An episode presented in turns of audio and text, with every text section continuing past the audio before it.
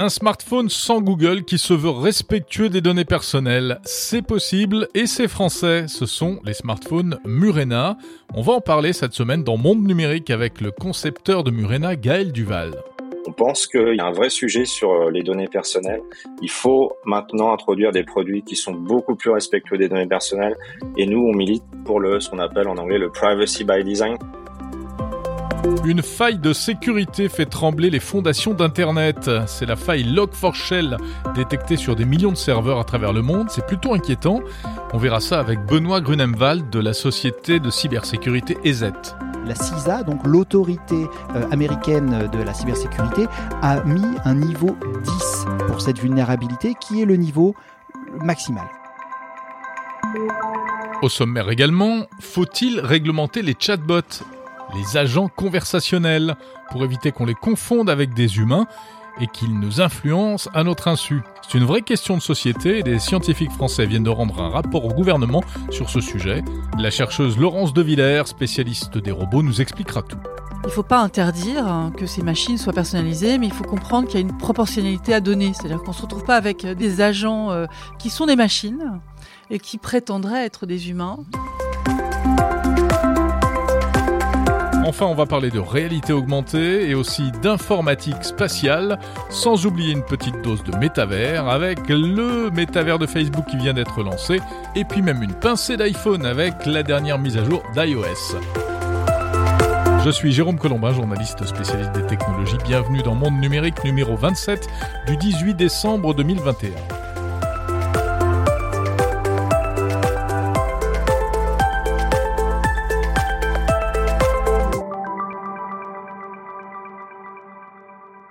Avant toute chose, comme d'habitude, quelques remerciements à vous qui m'avez envoyé des messages très sympas cette semaine encore.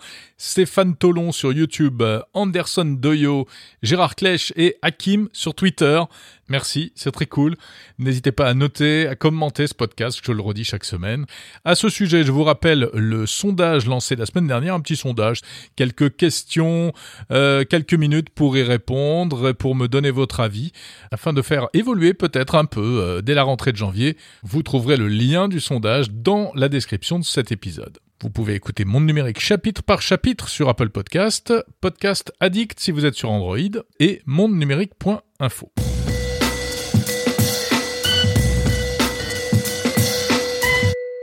Les lunettes connectées sont-elles l'avenir de la technologie?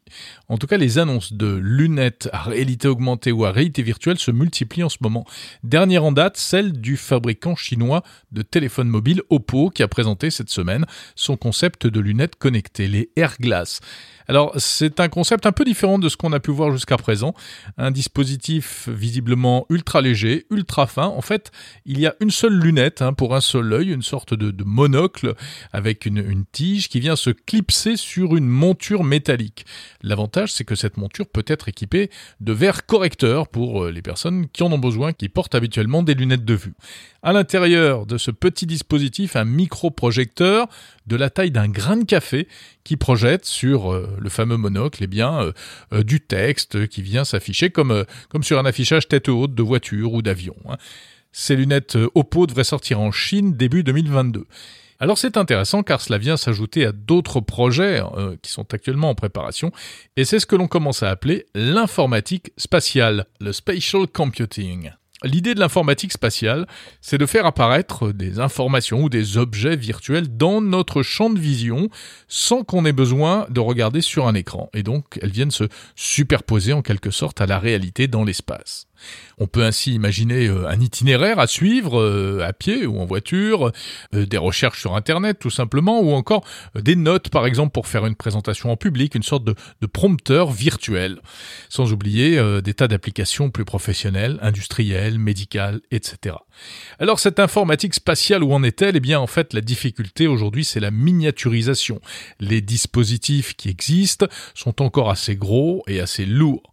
Mais le jour où tout cela sera intégré dans des outils véritablement euh, faciles à porter, légers, euh, avec une bonne autonomie, eh bien on entrera sans doute dans une nouvelle ère, l'ère post-smartphone. On n'aura plus besoin de smartphone.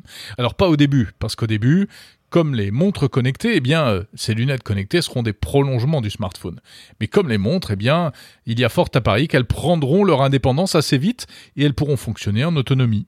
Certes, le concept de lunettes connectées n'est pas nouveau. On se rappelle les Google Glass, évidemment, sortis en 2011, qui étaient sans doute arrivés trop tôt. Et puis en plus, il y avait ce problème de caméra qui filmait tout euh, et qui a énervé beaucoup de monde. Mais ça ne veut pas dire que l'idée n'était pas bonne. Et d'ailleurs, les plus grands réfléchissent donc à des concepts de lunettes connectées, notamment Apple, on le sait, puisque selon la rumeur, les lunettes connectées Apple pourraient sortir à la fin de l'année 2022. Il s'agirait donc de lunettes de réalité augmentée et non pas de réalité virtuelle, donc quelque chose de moins immersif. Et même si personne ne sait encore à quoi ça pourrait ressembler, bien sûr, la promesse est intéressante, car Apple, en fait, a des atouts pour réussir à s'imposer sur ce futur créneau. D'abord, ces nouveaux processeurs M1 hyper puissants à très basse consommation conçus en interne, on peut imaginer qu'ils pourraient être déclinés euh, vers dans des versions hyper euh, wearable, on va dire, c'est-à-dire hyper portables. Et puis il y a aussi l'écosystème matériel et logiciel d'Apple qui est une force bien sûr avec un partage euh, en temps réel des, des informations et des données entre l'iPhone, le Mac, l'iPad, etc. L'écran des lunettes viendrait donc s'ajouter à cet écosystème. On interagirait en faisant glisser ses doigts, par exemple, sur des commandes tactiles dans les branches, hein, c'est ce qui commence à, se dessiner, ou tout simplement en faisant des gestes devant les yeux, euh, avec ses mains, et grâce à un système de reconnaissance gestuelle, eh bien, ça permettrait euh, d'interagir avec l'image comme ça existe aujourd'hui avec le casque Microsoft HoloLens. Alors imaginez en plus tout ça couplé avec les fameux métavers. On serait donc à la fois dans le réel et dans le virtuel. Je sais, vous allez vous dire, on va devenir complètement fou et on passera notre temps avec le regard perdu euh, à droite ou à gauche. Mais c'est quand même vers cela qu'on se dirige euh, visiblement, même si, euh, selon pas mal d'experts, ça n'arrivera pas avant une dizaine d'années, parce qu'il va falloir encore dix ans peut-être, peut-être moins, pour créer des produits réellement légers et performants. Et puis il faudra sans doute encore plus de temps pour que cela devienne un produit de masse. Mais n'empêche, l'informatique spatiale, l'informatique post-smartphone est en bonne voie. En attendant les lunettes de réalité augmentée de réalité mixte, euh, justement, eh bien, le, euh, le métavers en réalité virtuelle, lui, se rapproche à grands pas, puisque Facebook a lancé cette semaine la première version de son métavers. Alors, ça s'appelle Horizon Worlds, et ça ressemble beaucoup à la promesse, de, de monde parallèle en réalité virtuelle de Facebook. Horizon World est disponible uniquement aux États-Unis et au Canada pour l'instant. Il faut avoir plus de 18 ans pour y accéder. Il faut un casque de réalité virtuelle Oculus Quest. Et lorsqu'on se connecte, eh bien, on se retrouve plongé dans un univers virtuel en 3D où on peut aller batifoler joyeusement avec ses amis. On peut se connecter jusqu'à 20 personnes en même temps au même endroit. En fait, ça ressemble un peu à Horizon Workrooms, hein, la version professionnelle qui a déjà été lancée euh, à la fin de l'été dernier et dont je vous ai déjà abondamment parlé. La différence, c'est que dans Workrooms, on est bloqué dans une seule salle de réunion, tandis que là, dans Horizon Worlds, on peut se promener, aller d'un endroit à l'autre, euh, dans différents lieux, donc, et pour faire euh, deux, trois choses pour l'instant. Alors, euh, échanger, jouer avec quelques personnes, jouer à un mini-jeu qui s'appelle Clash Arena. Bon, ce n'est qu'un début, c'est une version alpha, mais ça commence vraiment à ressembler à ce que Mark Zuckerberg avait présenté de manière assez conceptuelle il y a quelques semaines. Horizon World, c'est un univers euh, dessiné, coloré, presque enfantin. Alors ça plaira à certains, euh, sans doute pas à d'autres. Chaque personne connectée apparaît sous la forme d'un avatar. Il faut aller configurer son propre avatar. Ça ressemble un peu au, Mi hein, de Nintendo.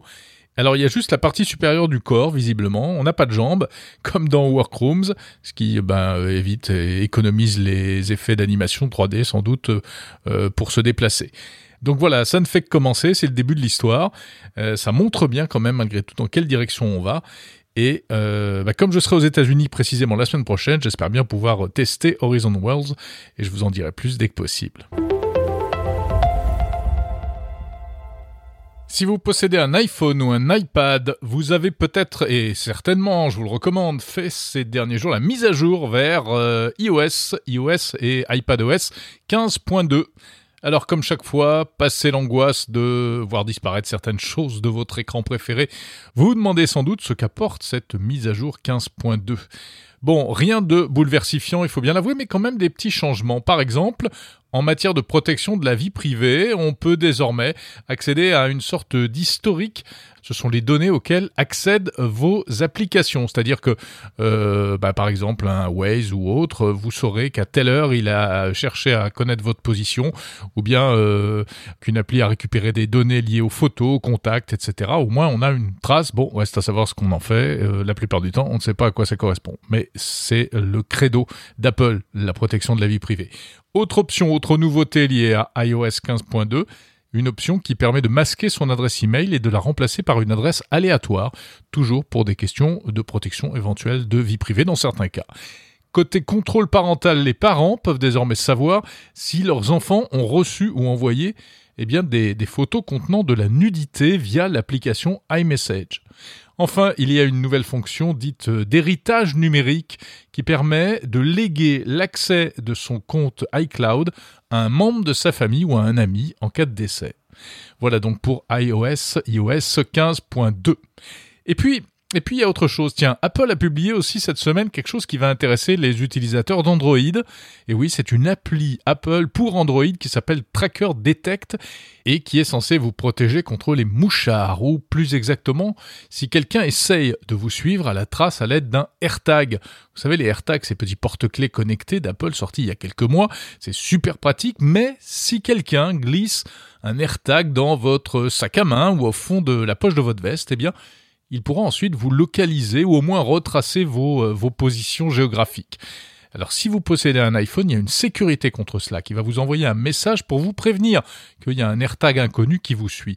Mais si vous êtes sur Android, eh bien vous ne pouvez pas savoir, sauf grâce à cette nouvelle application, donc Tracker Detect. Si un mari jaloux ou un harceleur tente de vous pister à votre insu, eh bien en installant cette appli sur votre smartphone Android, vous serez averti. Cela dit, un AirTag éloigné trop longtemps d'un iPhone, enfin de l'iPhone de son propriétaire, émet en principe des petits bips réguliers, ce qui, euh, théoriquement permet aussi de les détecter.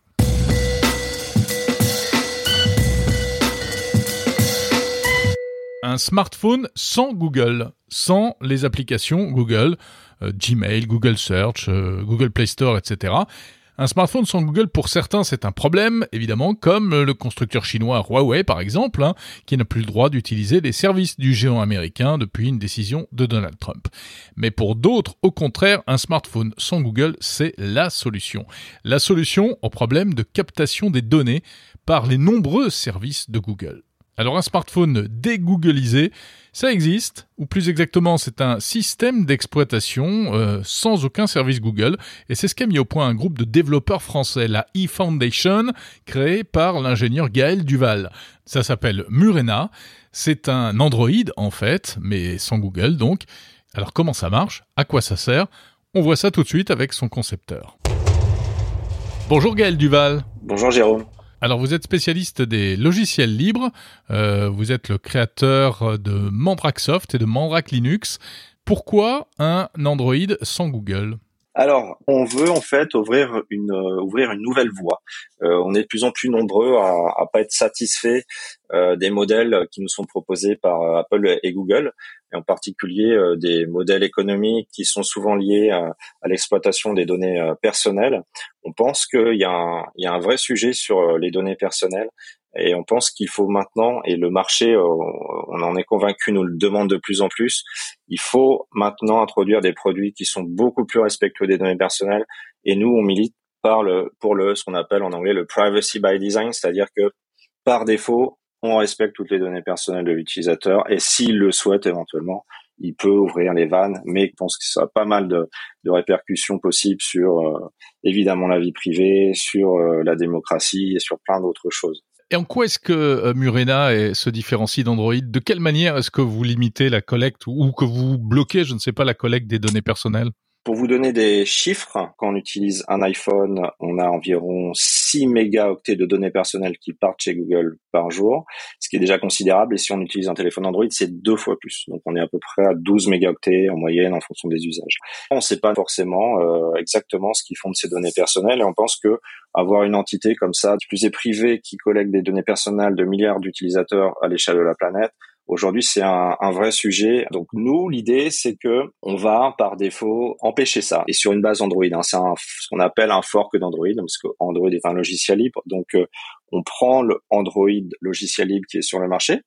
Euh, ensuite, on regarde tout ce qui peut potentiellement envoyer des données euh, au niveau du système d'exploitation, donc très très bas dans les couches euh, chez, chez Google, et on va nettoyer tout ça. Et on le remplace par un choix d'applications équivalentes. Typiquement, par exemple, Google Maps n'est pas dans notre système d'exploitation. D'accord. C'est un autre logiciel de carto. Vous mettez quoi à la place? Alors à la place, en l'occurrence, c'est un logiciel qui s'appelle Magic Earth, euh, qui est un qui est une application euh, d'un éditeur européen. Et qui est basé euh, sur euh, OpenStreetView, c'est ça? C'est, c'est ça en fait. Ils prennent du OpenStreetMap et puis d'autres flux, ils les agrègent. Voilà. Et ça marche. Euh, alors évidemment, pour être tout à fait honnête, je vais pas vous dire que c'est aussi bon entre hmm. guillemets, aussi fonctionnel que, que Google Maps, euh, mais la plupart du temps ça fait le job. Et nous on était assez inquiets parce que pour euh, pour l'anecdote, il y a il y a un peu plus de deux ans, quand le produit est devenu notre produit est devenu assez mature, bah évidemment on s'est tous mis à l'utiliser au quotidien, donc on a rangé notre iPhone, on a rangé notre téléphone Android. Et au départ, euh, on était un peu partagé. Est-ce que est-ce qu'on va retrouver le même confort d'utilisation qu'on pouvait avoir avec un iPhone, avec un, un smartphone Android du marché. Et puis au final, euh, bah, on est vachement étonné parce que on arrive à avoir une vie, une vie numérique euh, qui est vraiment tout à fait normale, euh, à part un petit bug de temps en temps, hein, malheureusement ça arrive, avec un téléphone qui par défaut n'envoie pas de données, euh, de nos données personnelles chez les chez les Gafa, euh, nos chers Gafa. Alors, à qui s'adresse ce système et comment est-ce qu'on peut l'utiliser? Comment est-ce qu'on peut y accéder? Est-ce qu'on, est-ce que je peux l'installer sur mon téléphone? Oui, alors il s'adresse au plus grand nombre. Hein. L'idée c'est vraiment de pas euh, euh, se restreindre à une niche d'utilisateurs qui, qui, soit suffisamment expert euh, en informatique pour pouvoir l'utiliser. Donc ce, ce, ce, téléphone Murena et ces services en ligne Murena, c'est pour moi, mais c'est aussi pour ma compagne qui est enseignante, c'est aussi pour ma fille de 16 ans euh, qui est pas du tout dans l'informatique, c'est aussi pour mes parents, voilà, et on l'utilise et on a un usage qui est tout à fait euh, standard euh, de, de, de, de, ces outils-là. Euh, comment je peux l'utiliser Aujourd'hui, c'est un système qui est disponible sur environ 200 modèles de téléphone du marché. On peut l'installer soi-même sur un téléphone, comme on peut installer une distribution Linux sur un PC. Euh, avec le petit bémol quand même, la petite réserve que c'est une opération qui, qui n'est pas euh, triviale. Mmh. Euh, il faut apprendre à faire de la ligne de commande. Alors on a développé un outil, un outil Installer qui permet de le faire avec un, un, outil graphique un peu plus simple, ça peut comporter quand même des risques. Donc c'est pour ça qu'assez vite on s'est rendu compte que euh, très rapidement en fait on a eu beaucoup d'utilisateurs qui ont commencé à nous demander euh, soit parce qu'ils n'avaient pas le temps, soit pas les connaissances, soit qu'ils avaient peur. Est-ce que euh, vous pouvez me vendre un téléphone déjà préchargé avec euh, avec le système d'exploitation? Et c'est comme ça qu'en 2019, on a commencé à vendre des téléphones euh, préchargés. On a commencé avec du reconditionné. Donc on est allé voir une, une, société française qui s'appelle Recommerce, qui adore ce qu'on fait et qui ont commencé à nous flasher le téléphone en usine. Et ensuite, il expédie en fonction des, des commandes qu'on recevait sur le site internet. Très vite, on a été débordé par la demande. Et c'est ça qui, quand je disais tout à l'heure, le marché demande quelque chose de nouveau. Hein, C'était presque une surprise pour nous de voir à quel point la demande est, est forte, constante et en progression. Et on n'arrivait pas à fournir assez de téléphones en reconditionné. Sur le reconditionné, euh, sur les modèles qu'on supportait, pour donner un exemple, parfois euh, on avait euh, une semaine, on avait 70 commandes et on pouvait se procurer que 25 ou 30 téléphones. voilà, donc des commandes qu'on pouvait pas honorer. donc on est allé voir des constructeurs et on a vite rencontré Fairphone. Donc Fairphone, c'est le hmm. fabricant de téléphone européen en Hollande qui fait du, téléphone plus durable, donc qui source les matériaux. Et, très rapidement, Fairphone a accepté de, bosser avec nous sur le sur la technique pour qu'on puisse porter sur le Fairphone 3. Euh, donc il y a deux ans maintenant. Donc ils nous ont aidés. Et puis bah depuis, euh, on vend du Fairphone 3, puis du Fairphone 3 Plus avec euh, avec iOS pré-installé dedans. Et évidemment, ça marche très bien parce que c'est ce que vous disiez, la convergence. Euh, il y a une espèce de, de convergence de de, de vue entre. Il y a une cohérence, euh, une cohérence idéologique, on pourrait dire. C'est ça. C'est, et c'est, je, je sais pas si idéologie, parce que est-ce qu'on pourrait mettre une idéologie euh, là-dessus? Euh, Peut-être, mais j'ai, moi j'ai comme l'impression, on le voit quand même de plus en plus depuis la crise du Covid, qu'il y a quand même en tout cas en Europe hein, et aux US, parce qu'on a une forte demande aux US aussi, euh, il y a quand même de plus en plus une demande euh, pour des voilà une vie numérique plus vertueuse mais ça va c'est pas que ça c'est euh, on veut on veut rouler en bagnole électrique euh, on veut essayer de polluer moins parce qu'on sait qu'il y a le changement climatique on veut manger bio donc on sent qu'il y a quelque chose il y a un vent qui nous pousse et c'est très très très cohérent avec ce qu'on fait sur mmh. la protection des données personnelles alors Gaël Duval est-ce que malgré tout c'est pas de la, de la tech au rabais? euh, je, alors, vous posez la question, je vais pas vous répondre oui. Euh, maintenant, si je suis objectif, euh, en essayant d'être vraiment objectif et transparent, euh, est-ce que c'est une tech au rabais Non. Après, on n'est pas dans le bling bling de la dernière fonctionnalité du truc, euh, voilà, avec euh, euh reconstruction 3D des intérieurs à partir des, des, des capteurs du téléphone. Euh, évidemment, on a peut-être un, on a peut-être sans doute un petit temps de retard par rapport aux dernières innovations qui sortent des labos euh, privés, pour le coup. mais j'ai envie de dire, c'est pas grave Aujourd'hui, quand je vois les usages, ils sont quand même beaucoup plus simples que euh, tout ce qu'on nous vend euh, avec beaucoup de marketing. Euh, Murena, c'est vraiment le, choix éclairé. Hein. C'est vrai. L'idée, c'était, c'est vraiment de d'offrir la liberté aux utilisateurs d'utiliser ce qu'ils veulent. on est vraiment à terme, on, souhaite vraiment aller vers le grand public parce qu'on pense que tout citoyen a droit d'avoir des outils qui protègent sa, sa vie privée de manière avec on va dire, euh, de manière simple, c'est-à-dire sans être un geek, sans être un hacker, sans avoir des connaissances. Merci beaucoup, Gaël Duval, à propos de Murena, donc ce système d'exploitation Android sans Google, disponible et fabriqué en France. Merci, Jérôme Colombin. Alors, si ce sujet vous intéresse, sachez qu'il y a un bonus pour en savoir plus sur Murena et euh, vraiment en détail euh, quelles sont les applis qu'on peut installer, comment ça marche, comment est gérée la sécurité, quel est euh, l'objectif et où en est le développement commercial. Eh bien, je vous invite à écouter cette interview bonus de Gaël Duval sur le fil de Monde Numérique. Mais pour l'instant, restez avec nous. Avant de s'intéresser à la personnalité des robots, on parle tout de suite de cybersécurité. Bonjour Benoît Grunemwald. Bonjour. Vous êtes euh, expert en cybersécurité au sein de la société EZ. On va revenir sur cette euh, faille de sécurité qui fait trembler Internet en ce moment. Euh, une faille qui potentiellement eh bien, met en danger tous les, tous les sites web, tous les serveurs web de la planète. Ça s'appelle Log4j, Log4j. Qu'est-ce que c'est que cette faille exactement? Eh bien, il s'agit d'une faille qui touche le serveur web Apache, euh, qui est effectivement un des serveurs les plus répandus euh, dans le monde des, euh, des fournisseurs d'applications web. Et ça touche en particulier une bibliothèque, ce qu'on appelle en anglais, en anglais une librairie. Et la librairie, c'est la librairie Log4 JG en, en anglais. Et cette librairie permet de récupérer des informations, donc des logs, euh, sur le fonctionnement du euh, serveur web Apache. Donc ça, c'est son fonctionnement normal Exactement, c'est son fonctionnement normal. Mais il y a un trou Effectivement, et cette vulnérabilité permet à un attaquant à distance de faire ce que l'on appelle une RCE, c'est-à-dire Remote Code Execution, et en envoyant des chaînes de caractères bien particulières, ce que fait le log 4 G, eh bien, va aller interroger un serveur qui est à l'extérieur, généralement forcément euh, euh, maîtrisé par l'attaquant. Mhm. Et quand il va interroger ce serveur, eh bien, le, le, code qui est à disposition sur le serveur malveillant va revenir dans le serveur original et là va s'exploiter. Alors, on comprend bien qu'il euh, y a l'intrusion de quelqu'un qui ne devrait pas être là euh, au niveau du serveur, donc c'est pas sur l'ordinateur de l'utilisateur, hein, c'est pas sur l'ordinateur de l'internaute, c'est dans le cloud, on va dire. Et qu'est-ce qui peut se passer? Eh bien, une fois que l'attaquant a joué cette, euh, cette, euh, cette, attaque, eh bien, le serveur vulnérable va être sous son contrôle. Donc on peut imaginer un très grand nombre d'attaques. De, d'attaques. Notamment, on a vu que les premières, euh, on va dire, je pense que c'était les premiers essais, hmm. ils ont lancé des logiciels qui minent de la crypto-monnaie. Ah oui, d'accord. Donc, ils exploitent la, puissance de calcul en fait. Exactement. Donc ça, c'est l'utilisation la plus, dire la plus basique, hmm. c'est profiter des ressources des autres.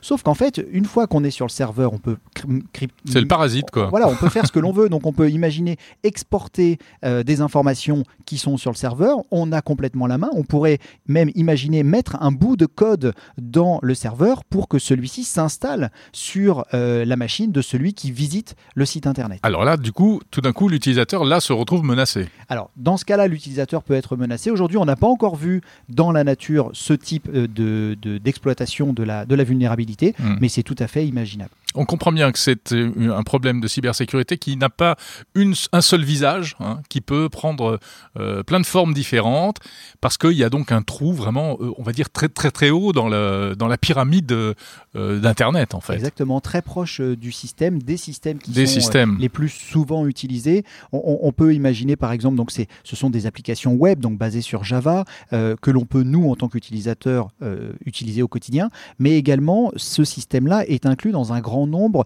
d'applications que nous ne voyons pas et qui servent à administrer des systèmes.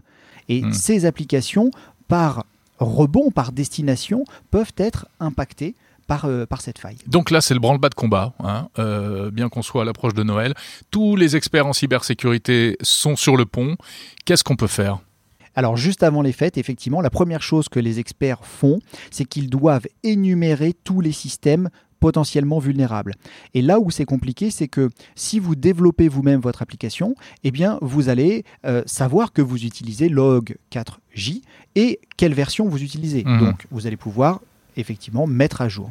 Mais Donc là, on répare le, on Donc répare là, on répare, euh, c'est tout à fait euh, standard, on va dire, même si l'impact est très fort, c'est quand même une procédure qui est assez standard. Mhm. Et puis ensuite, on a tous les outils tiers que l'on va utiliser et pour lesquels on ne sait pas si log 4j est utilisé ou non. Aïe, aïe, aïe. Et donc dans ce cas-là, il faut se tourner vers l'éditeur et lui demander s'il utilise log 4j, si on peut le mettre à jour nous-mêmes ou si lui doit le mettre à jour et ensuite nous permettre d'être ainsi non vulnérable. Oui, on comprend bien à travers ça que eh ben, quand on se connecte à un site web, en fait, derrière, il y a une quantité invraisemblable de, de briques hein, assemblées les unes aux autres. Euh, Oui, de- de- à la fois de logiciels, de matériel, de, de câbles réseau aussi qui relient euh, euh, ces différentes briques. Et il faut voir que euh, le- le- le- la CISA, donc l'autorité américaine de la cybersécurité, a mis un niveau 10 pour cette vulnérabilité qui est le niveau maximal. Maximum. Il n'y a pas, il y a pas, il y a pas au-dessus. C'est c'est la, la plus grosse faille qu'on ait eue ces dernières années.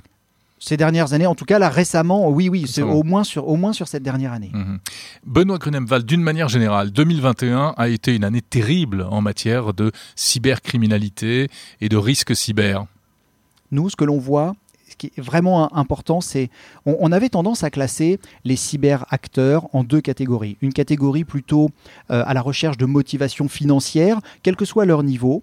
Euh, euh, je pense à ceux qui exécutaient des ransomware, mais pas que des chevaux de trois bancaires, de la publicité malveillante, du spam, etc. Et de l'autre côté, vraiment à l'autre bout du spectre, on avait, on a toujours d'ailleurs les, les, les attaquants plutôt étatiques Mhm. ou sponsorisés. Euh, et en fait, on a vu une C'est-à-dire quoi Service de renseignement, etc. Services de renseignement, mercenaires, enfin tous ceux qui peuvent Mm. euh, chercher à avoir des informations, notamment de cyberespionnage, de cyberdéstabilisation, voire même de, stabo- de sabotage. C'est de la cyberguerre, ça. C'est de la cyberguerre, tout à fait. Et donc on a vraiment les deux, les deux extrêmes, euh, les cybercriminels plutôt mafieux et la cyberguerre. Et en fait, on a vu un rapprochement de ces deux milieux, pas tant sur le niveau idéologique, mais plutôt sur un niveau moyen.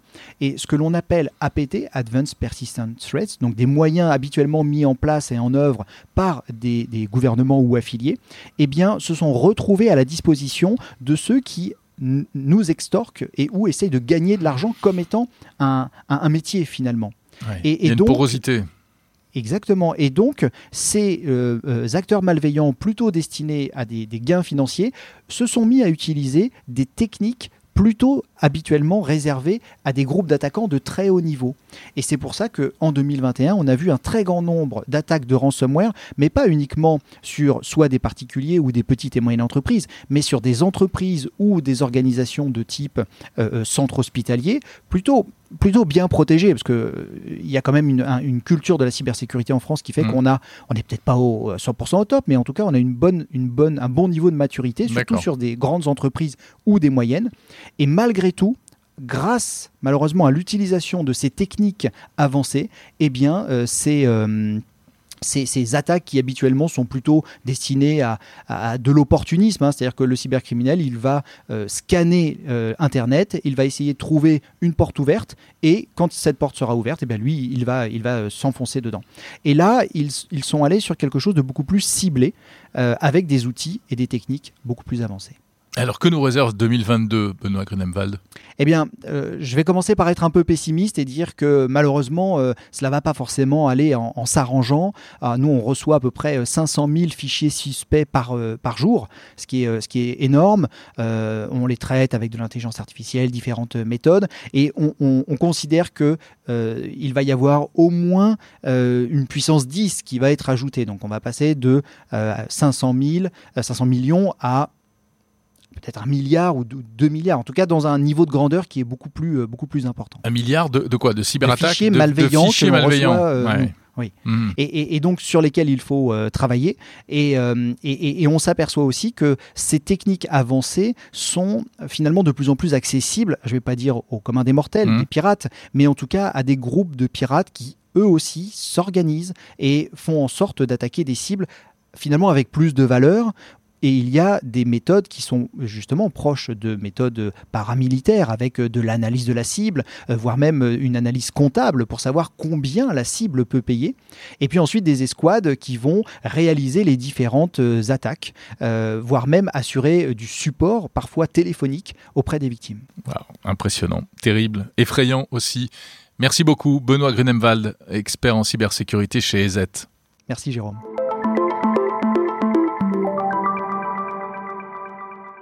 Je m'appelle Samantha. Bonjour Théodore. Bonjour. Tu as un rendez-vous dans 5 minutes. Il serait peut-être temps de te lever, non? T'es trop marrante. Je suis marrante. Super. Je veux tout apprendre, surtout. J'aime ta façon de voir le monde. Alors ça, c'est un extrait du film Hair, dans lequel euh, un homme solitaire tombe amoureux de son assistant vocal. Et c'est exactement le sujet dont on va parler maintenant avec la spécialiste des robots, Laurence de Villers.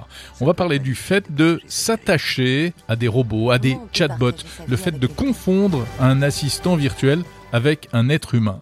Car c'est une situation qui aujourd'hui eh bien, devient réalité pour certains. On m'a déjà rapporté, moi, des affaires, des histoires de, de jeunes enfants qui entretenaient des relations quasi amicales avec leur Alexa ou leur Google Home. C'est la question du statut des robots et de l'éthique des robots, de la manière dont il faut les utiliser ou les concevoir, un véritable sujet de société. Je suis donc allé rencontrer la spécialiste Laurence de Villers, à Paris dans les locaux du village Baïséa, qu'on remercie au passage. Bonjour Laurence de Villers. Bonjour Jérôme. Vous êtes professeur à la Sorbonne, chercheuse en intelligence artificielle au CNRS, auteur de plusieurs ouvrages, dont Les robots émotionnels et euh, Des robots et des hommes. Vous êtes titulaire de la chaire sur le nudge des agents affectifs et vous avez réalisé récemment, à la demande du gouvernement, un rapport sur les chatbots et l'éthique. Qu'est-ce que euh, vous mettez en évidence dans ce rapport? Alors on l'a rendu donc au Premier ministre le 9 novembre, là récemment. C'était une de saisines hein, du Premier ministre. Il y avait la voiture autonome, les chatbots et l'aide à la décision médicale, pour lequel ce groupe, ce comité national pilote d'éthique du numérique a beaucoup travaillé. On a rendu donc un avis qui met en avant les tensions éthiques les tensions entre euh, liberté et surveillance, les tensions entre transparence et sécurité, euh, avec euh, huit thèmes, huit usages, par exemple, en se questionnant, par exemple, sur le statut de ces machines. Quand vous dites on les personnifie, mais qu'est-ce que ça veut dire? Elles ont un nom, une personnalité, elles prétendent cela. Est-ce qu'un jour elles auront une personnalité juridique? Justement. il faut absolument pas arriver à cela puisqu'elles sont vides. Elles dépendent forcément de concepteurs. Et donc, il ne faut pas confondre du tout euh, la personnalité, les droits et les devoirs du citoyen et donner une citoyenneté à, ces machines. Leur identité, elles disent je, euh, je suis là pour toi, je suis triste pour toi. Donc, à travers cela, euh, il y a le risque effectivement de de tomber en dépendance ou en tout cas, euh, même si on sait que c'est une machine, finalement, de trouver que l'interaction nous rassure, euh, euh, nous nous permet de peut-être d'élaborer. Alors, dans certains cas, c'est très utile. C'est ça qu'il faut comprendre. je l'ai vu utiliser, par exemple, des systèmes comme cela pour des gens qui avaient subi des drames, que ce soit viol ou que ce soit des soldats qui revenaient du front, et ils arrivaient à élaborer leur souffrance et leur douleur avec ces machines qui répondent parce qu'elles n'ont pas de jugement parce mhm. qu'elles sont vides justement, mhm. en connaissance de cause. Mais maintenant, est-ce que c'est pas un leurre lorsque on va passer, je sais pas, X heures dans la journée à parler à quelque chose de vide? C'est-à-dire qu'il vous amènera pas forcément à euh, être, euh, à comprendre mieux, à créer mieux, et puis en tout cas aucune solidarité avec le, le, reste du monde. Donc il faut faire attention à ça. Et on parle beaucoup de manipulation. Alors qu'est-ce que ça va donner dans le travail aussi? Si on est accompagné de ces objets autour de Mhm, nous qui mhm. de plus en plus euh, vont euh, interagir avec nous, euh, être notre mémoire, qu'est-ce que ça va et comme effet secondaire ça ou ce- comme effet à long terme? Est-ce qu'on va perdre la mémoire une partie de notre mémoire? Mmh. On l'a pas déjà un petit peu perdu avec les smartphones? Bah, je pense que si, personne n'a plus euh, 100 numéros de téléphone dans les têtes, ouais. comme on pouvait l'avoir Ouais. lorsqu'on n'avait pas de smartphone. On en a un, deux, cinq, à tout casser. Alors, on voit bien qu'il y a des effets à long terme. Et cette dépendance, finalement, est-elle... euh, est-elle anticipée? Est-ce qu'on comprend bien ce qu'on est en train de faire? Je crois que ça va très vite et que les lois vont aussi plutôt plus lentement. Donc, on n'a pas de loi pour nous préserver. Donc, l'éthique, si vous voulez, c'est une science pour raisonner autour de tout ça, pour comprendre justement euh, est-ce qu'il y a des valeurs comme la dignité de l'homme ou comme euh, ses droits, ses devo- enfin euh, sa liberté qui sont mis à mal en fait par ces systèmes qui viennent euh, vous susurrer euh, quoi faire, euh, avec qui, comment. euh. et et j'ai l'impression que c'est une course quand on entend parler du métavers, c'est-à-dire de cet univers inversé virtuel digital comme un Second Life, comme un jeu vidéo Mhm, Tout à fait. eh bien, euh, qu'est-ce qu'on va comprendre? Je crois qu'il y a une asymétrie forte entre ce que comprennent les, les usagers de ces systèmes, euh, réseaux sociaux ou chatbots, et la réalité du système. Les savoirs et les pouvoirs des humains sont très faibles par rapport à ce qui est déclenché par ailleurs par ces systèmes. Donc je pense qu'il est de- d'urgence de construire des, des normes, de construire Donc, des outils. Voilà. Donc, qu'est-ce qu'il faudrait? Des, des lois, des règlements, des normes? Alors, les lois, donc, euh, c'est évidemment, on, on va. On a besoin de certaines lois, mais on a besoin aussi que le terreau d'industriel se rende compte de, de- des risques, euh, bon, des, des bénéfices bien entendu, mais des risques aussi euh, que ces systèmes peuvent engendrer pour les plus jeunes, pour les plus vulnérables, et puis aussi parce qu'on va, on risque d'utiliser ces outils euh, beaucoup sur le temps long et que ça peut changer nos comportements, notre vision du monde. Donc en cela, euh, on a besoin d'anticiper, de comprendre, de mieux, euh, en tout cas préparer, je dirais, euh, les futures générations et puis toute la société à, à mieux interagir en conscience, en fait, en tout cas de la manipulation de ces systèmes. Mhm. Ça fait longtemps qu'on s'interroge sur la personnalité qu'il faut donner ou pas à des robots Oui, oui. et du coup le, le- le- le type de relation qu'on va avoir avec ces robots. Vous, vous faites partie de ceux qui disent il faut qu'une machine euh, puisse avoir l'air humaine, euh, y compris au niveau affectif, ou au contraire il faut que ça reste euh, très brut et qu'on on sache tout le temps que c'est une machine. Alors, je pense qu'il faut qu'on sache tout le temps que c'est une machine. Ça, c'est une loi en Californie, par exemple, qui en avance sur nous et qui euh, propose cela pour, euh, en tout cas, les robots, les chatbots commerciaux.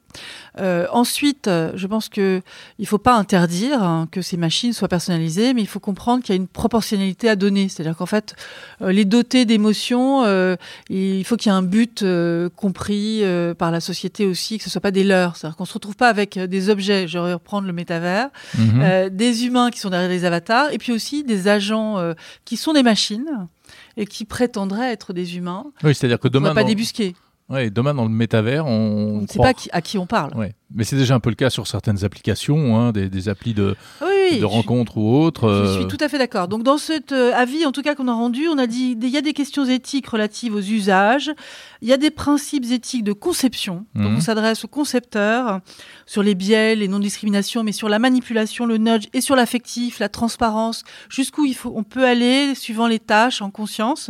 Et puis on a aussi des principes et des encouragements à des questions de recherche sur euh, le temps long, sur l'explicabilité de ces systèmes, parce que on va très vite dans l'utilisation, Mhm. mais on n'est pas tant avancé que cela euh, dans euh, le, le- comment dire l'observation en fait des comportements des gens face à ces machines. Et quand je monte cette chaire euh, qui s'appelle Human Human Machine Affective Interaction and Ethics, c'est pour regarder le comportement des gens devant des machines que je sais modéliser, que je modélise de différentes manières pour comprendre comment la personne en face réalise ce qui se passe et je me rends compte qu'on réalise très peu. Et les politiques, comment est-ce qu'ils ont réagi à votre rapport? Alors les politiques, euh, moi j'étais entourée, donc j'en ai parlé à Renaud Vedel, euh, interministériel, qui est très intéressé par ce genre de rapport, euh, donc sur le numérique, hein, il s'occupe du numérique.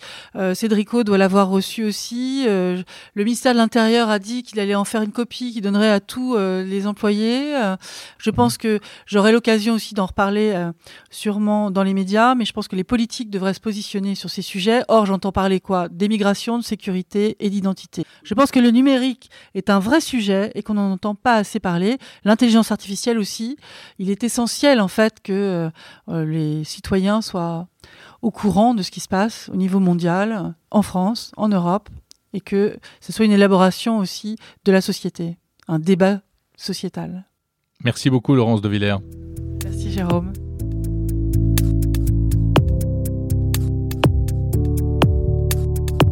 Laurence de Villers, professeure à la Sorbonne, chercheuse au CNRS. Je rappelle les titres de ses deux derniers livres, Les robots émotionnels et Des robots et des hommes. Et là encore, si ce sujet vous intéresse, eh bien je vous invite vivement à écouter en bonus mon interview intégrale de Laurence de Villers. On, parle donc de, ces chatbots, mais aussi et surtout on parle de, de ces intelligences artificielles qui prétendent même reproduire la personnalité de personnes décédées un vrai marché de l'immortalité artificielle qui est en train de se mettre en place et toutes les questions éthiques et aussi techniques d'ailleurs que ça pose. Donc interview bonus de Laurence de Villers, c'est sur Monde Numérique dans votre petite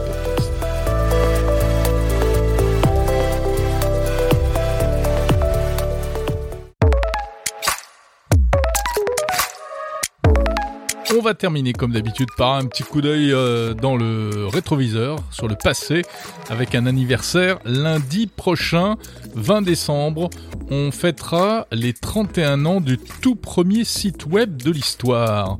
C'était le 20 décembre 1990. Ce site avait été mis en ligne par l'inventeur du World Wide Web, Tim Berners-Lee.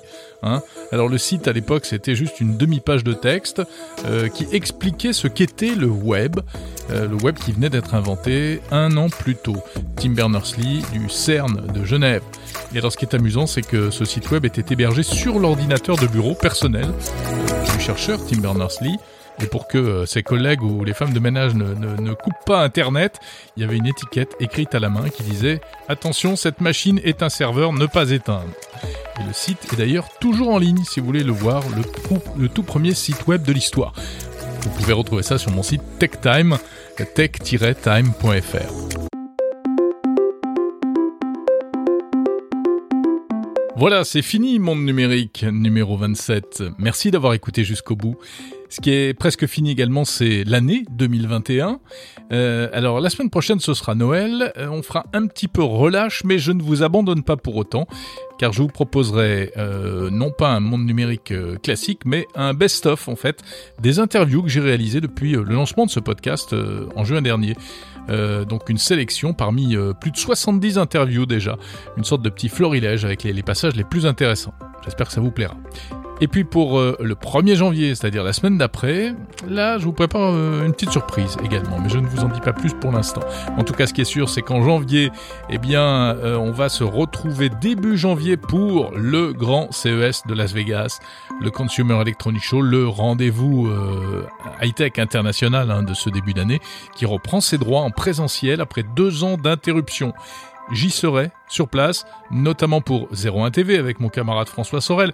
Donc vous pourrez suivre et vivre le CES de Las Vegas 2022 sur 01 TV, sur YouTube, sur la chaîne télé 01 TV, sur les box Orange, SFR, Bouygues, Freebox, etc. On vous proposera une émission quotidienne et bien entendu on parlera du CES de Las Vegas dans Monde Numérique, un événement exceptionnel. On en reparlera.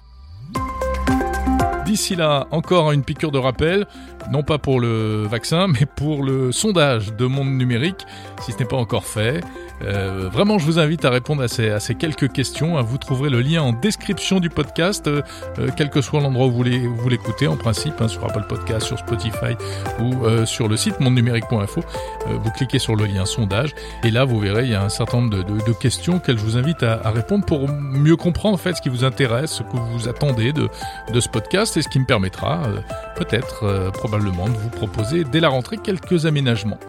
Voilà, je vous souhaite un joyeux Noël, de très bonnes fêtes de fin d'année. Je vous dis à samedi prochain. Salut.